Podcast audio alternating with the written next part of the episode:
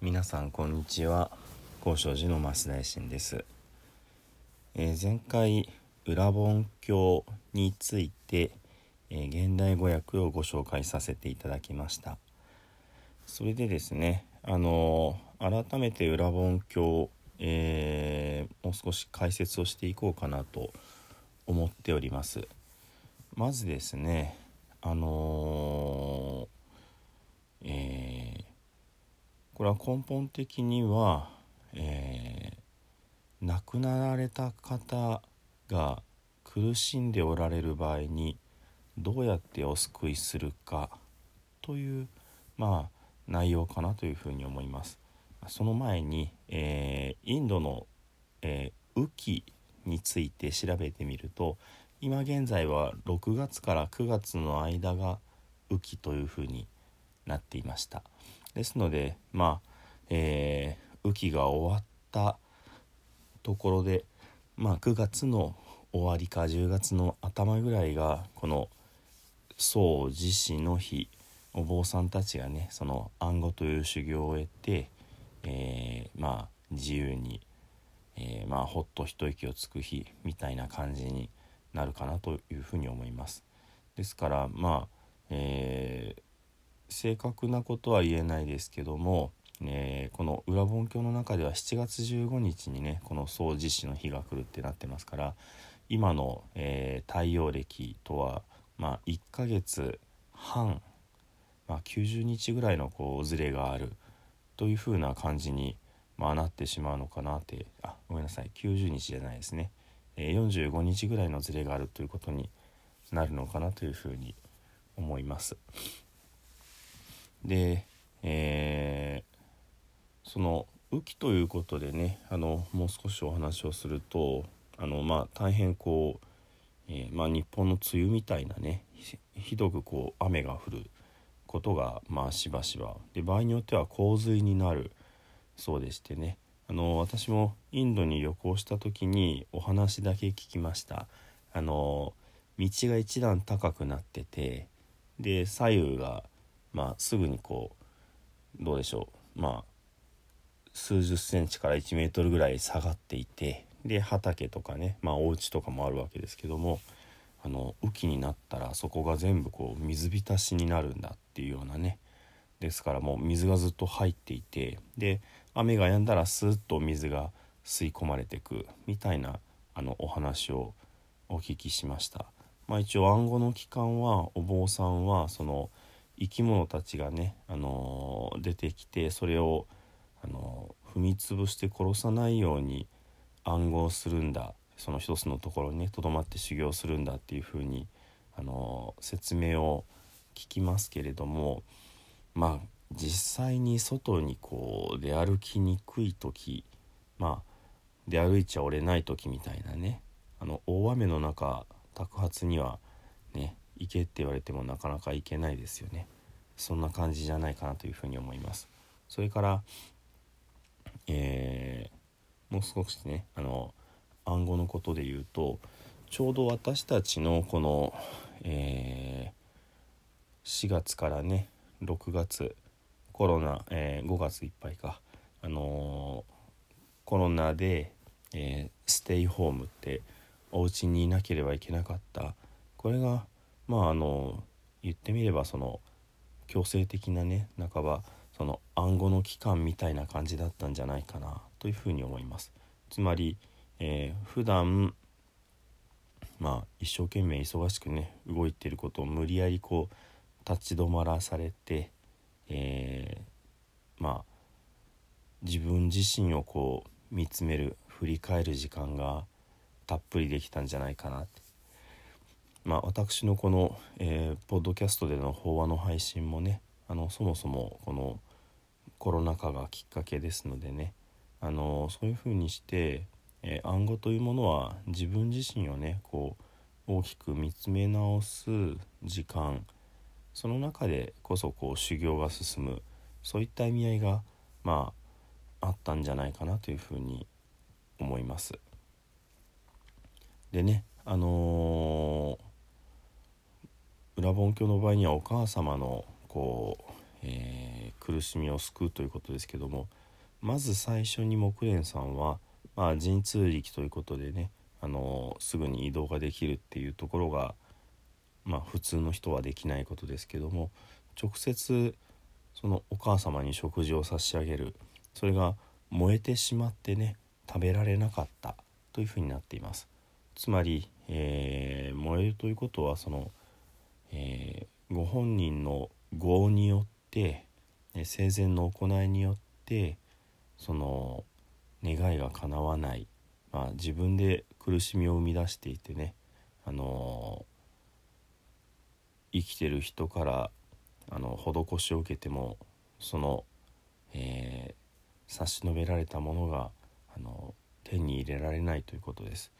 これに対してですねあのお釈迦様が解説の中でどんな、えーえー、天の神様であっても地の神様であってもそれから、えー、まあ悪魔であったりね、あのー、他の宗教のまあ同士ですからその魔術師のようなお立場の方ですね。そういった方であっても、えー、さらにはその仏教を守る四天王様であってもっていうふうにねおっしゃっておられる。うんとここもねあのー、裏を返せばここまでの願い事でないことはそういった神々や、えー、まあ悪魔たちが叶える力を持っているからこそここに出てくるわけですね。で最終四天王でさえもっていう風になっています四天王という方はその、えー、国を守るその人間が生きてるその世界そのものを守るね非常にこう大きな立ち位置のあの神様なわけですね。こういった方でもその死んでしまった方に対しては救済することができないということが書かれてあります。ですのでまあ言ってみたら、えー、死んだ人を生き返らせてほしいみたいなねことはあの天地の断りに背くことなので、えー、それはまあ受けることができない、えー、聞くことができないというのがあの、まあ、その神様たちの世界の一つのラインなわけですね。で今ここでは死んだ人を救いたいということが問題になります。ですのでね、あのー、そこでお釈迦様がおっしゃるにはその仏教のその治めた聖なる方々まああのー、この仏様を拝んだらいいよっていうふうに出てこないのはあの古い時代では仏様お釈迦様一人です。ですので、まあ、阿弥陀様を頼ったらいいよお薬師様を頼ったらいいよってことはあのおっしゃっておられないわけです。で自分自身を頼ったらいいよということもお釈迦様はここでおっしゃられないわけですね。むしろ大勢の、えー、聖なる存在に対しての、えー、供養によってというふうに書かれているわけですね。これがその供養を受けるにふさわしい、えー暗号を得た僧侶たちということになってくるわけです。でまあ高尚寺でもね一応下暗号ということで90日間盆毛経というお経をねあの朝の時間に、えー、僧侶が交代交代でねあのお唱えをされています。これ自体もちろん大変尊いことですけどもこの裏本経に出てくる暗号というのはそういうことではなくってねもうみっちり、えー、自分自身を、まあ、ステイホームをしてね見つめて磨き上げたお坊さんたちということになるわけですね。ですので、あのー、大変、あのー、もうお釈迦様に近いようなねあの優れた方々に対してというような感じになるわけです。それこそ、えー、お地蔵様のようにね、ああの皆さんにこう心許してあの近づきながら実はもう本当に悟りの境地に達してる方であるとかね、あのもしくはその六神図というまあ木蓮尊者もそうですけども超能力を身につけておられるような方とかねそういった方々ですから施しをすることで、まあ、あの羽目を外してっ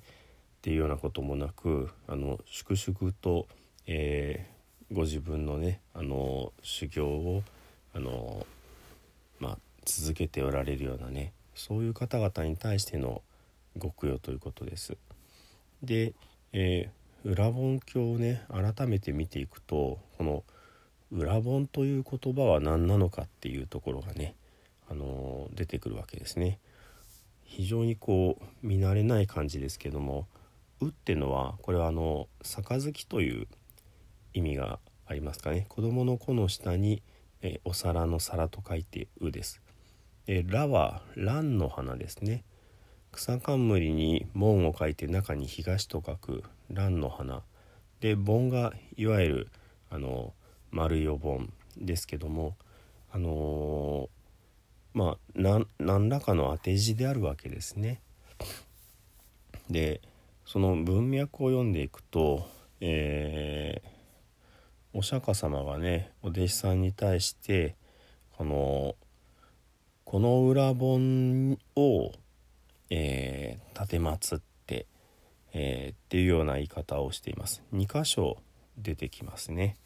えー、お坊さんたちはその安らかに、えー、裏本の中でっていうようなこれはもうそのお祭りの期間みたいな雰囲気で出てくるわけですね。ですのであのー、まあ一応仏教で昔から言われるのが「ウランバナ」っていうインドの言葉をあの漢字で当ててるっていうんですけどもねウランバナはその検討の苦しみ逆さずりの苦しみだっていうふうに言いますけどそれではちょっとこの文章は通らないわけですね。ですのであのやはり裏本と呼ばれる、えー、ご先祖様に対してねあの秋の収穫祭でいろいろこうお供え物をするという行事が前提にあったんじゃないかなという気がいたします。そこでいろいろなものをねお供えするけれどもこの裏本教では実は亡くなった方に直接お供えしても届かないよなので、えー、仏教の聖なる方々にお供えをしてその力でもって功徳でもって救うんだよというようなねまあストーリーにちょっとこう、えー、改変しているというかね。ですのでこれあのお坊さんたちと取るよりは、えー、仏教における神々というかね、まあ、仏方っていうような感じであの理解すればあのまあ現実のお坊さんにねたくさんこう施しをしたってねあの大して修行していない方だったらあのちゃんと拝んでくれるんだろうかみたいな あの、まあ、もちろんそんなこと言っててはいけないですけどもあの裏本教に出てくるお坊さんっていうのは凄まじい聖者ばっかりですからねそういった方々に対してお釈迦様が施しを受けたら必ずあの施しをした方の、えー、お父さんお母さんそれからご先祖様みんなの幸せを願ってからいただきなさいよってそれがお坊さんの務めですってこう釘を刺されてるわけです。これは、えー、裏本のその1日だけのことではないわけですね。常に常になんだけども裏本のその日には大勢のお坊さんが集まるから功徳がまあどさっとまとめて詰めますよっていうような話になっているわけです。で、えー、3箇所最後の方にもあのこの裏本をなして、えー、供養すればっていうような感じでもうやっぱり裏本っていうのがあの当たり前の言葉として出てきますね。で、えー、最初の方にですね、えー、お母さんに対して、えー、鉢を持って、えー、お盆を持ってそこで、え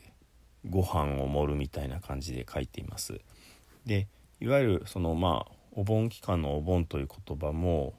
あのまあこれが本当に正しいのかどうかわかんないんですけどもその、まあ、お茶の方の本で出てきた言葉で言うと、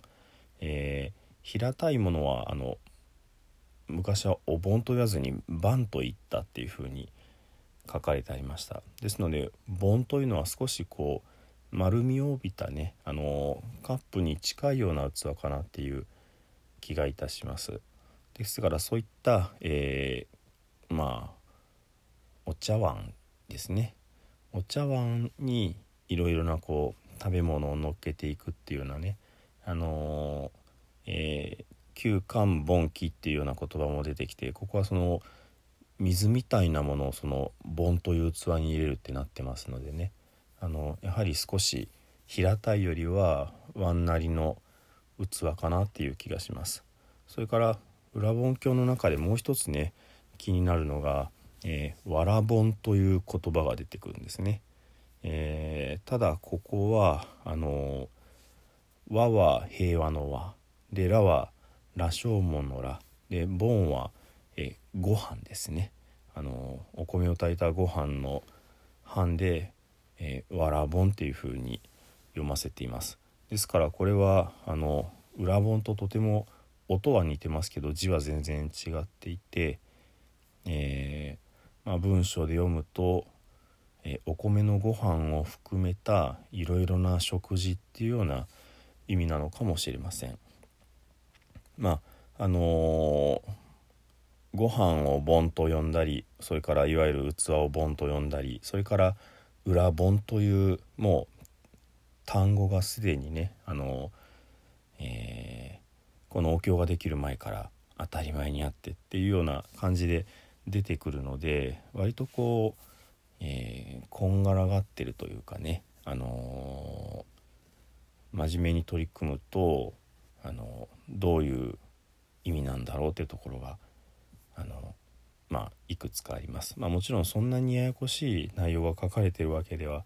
ないので、あの裏本っていうのが裏ん花から来たんだっていうような説をねあの真面目に考えるとこんがらがってくるっていうようなねあのですから、え以前ちらっとお話ししましたけどもそのウルバーンっていうねイランの方の、えー、収穫祭っていうのがあったっていうような説がありますけどもまさにそういうウルバンっていうようなご先祖様へのお供えのお祭りを仏教の中に取り入れてそれをもう一つね、あのー、直接亡くなった方にじゃなくって功徳をねあの高い方にお供ええー、お布施をすることによってそのお布施の功徳の方がさらにねあのご先祖様を直接救える力があるよっていうようなねそんな風なあなことを伝えてくださってるのかなこういう気がいたします。それでは最後にね「南無阿弥陀仏」を十遍ご一緒にお唱えください。土生十年ナムアミダブナムアミダブナムアミダブナムアミダブナムアミダブナムアミダブナムアミダブナムアミダブナムアミダブツナムアミダブ